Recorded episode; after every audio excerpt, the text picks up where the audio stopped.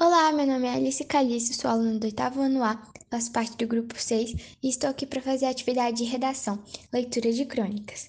Informações gerais sobre o autor e o contexto de produção da crônica. Ferres é o nome artístico de Reginaldo Ferreira da Silva. Nasceu em Valo Velho, um bairro em Capão Redondo, zona sul de São Paulo. Vive no Capão desde os 3 anos de idade e mora lá até hoje com sua mulher e uma filha. Ferres tem duas principais razões para não ir embora do bairro. Segundo ele, aqui eu sou importante, em outro lugar eu não sou nada. Também está relacionado com a sua própria literatura e voz. Daqui eu tiro o tom das minhas histórias. É um contista, romancista, poeta e empreendedor brasileiro. Em seus romances e contos, Reginaldo dá visibilidade aos problemas reais e cotidianos que a população das regiões periféricas de São Paulo vivenciam. Utilizando a literatura marginal, aborda por meio da ficção os conflitos relacionados à situação marginalizada dessa população. Ou seja, a relação entre periferia e literatura é o centro de seus trabalhos. O autor usa seu dom de escrever para narrar cotidianos e histórias comuns e ao mesmo tempo sem visibilidade, e acaba abrindo espaço para que os autores atuais possam fazer o mesmo.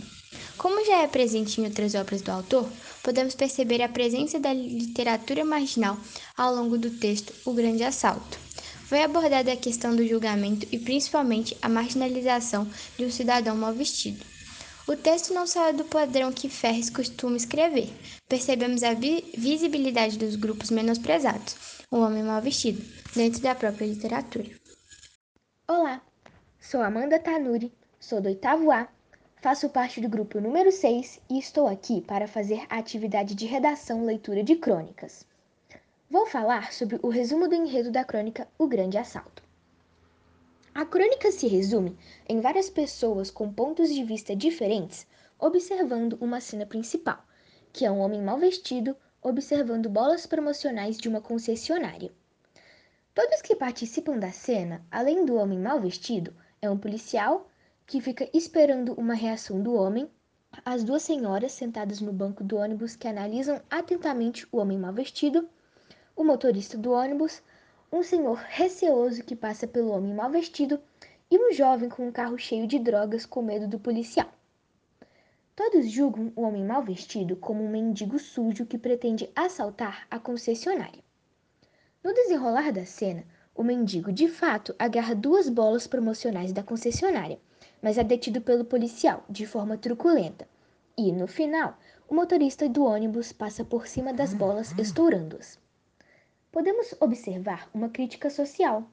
Todos relacionam uma pessoa mal vestida como ladra ou suspeita, sendo que uma pessoa que pode estar muito bem vestida pode estar cometendo um crime muito pior. Todos estavam tão atenciosos no mendigo mal vestido que tentou roubar coisas sem valor, que não perceberam o jovem bem vestido com o seu carro cheio de drogas que iam ser vendidas em sua faculdade. O jovem conseguiu sair de perto do policial e ninguém suspeitou de nada, enquanto o policial simplesmente bate com o cabo do revólver várias vezes na cabeça do mendigo, sendo que ele poderia contê-lo sem violência, já que as bolas promocionais foram até estouradas.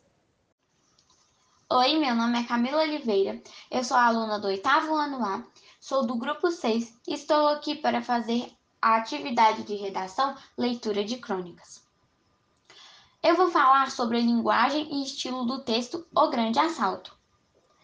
A linguagem da crônica é simples, atual e formal. Está dentro da norma padrão e, ao mesmo tempo, é de fácil compreensão para o leitor.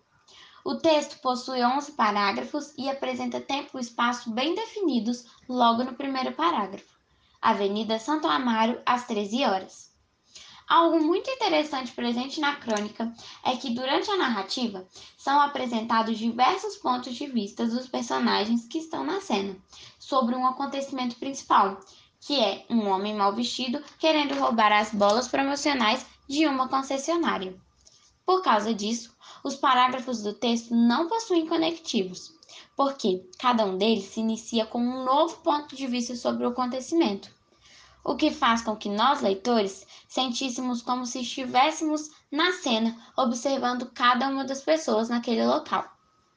Por exemplo, um policial desce da viatura, olha para todos os lados e observa um suspeito parado em frente a uma concessionária. E, uma moça alertada pela senhora ao seu lado do ônibus chama a atenção de vários passageiros para o homem que, segundo ela, é um mendigo e diz alto que ele acabou de roubar algo na concessionária entre outros parágrafos no texto. Essa foi a apresentação da crônica O Grande Assalto. Espero que tenham gostado.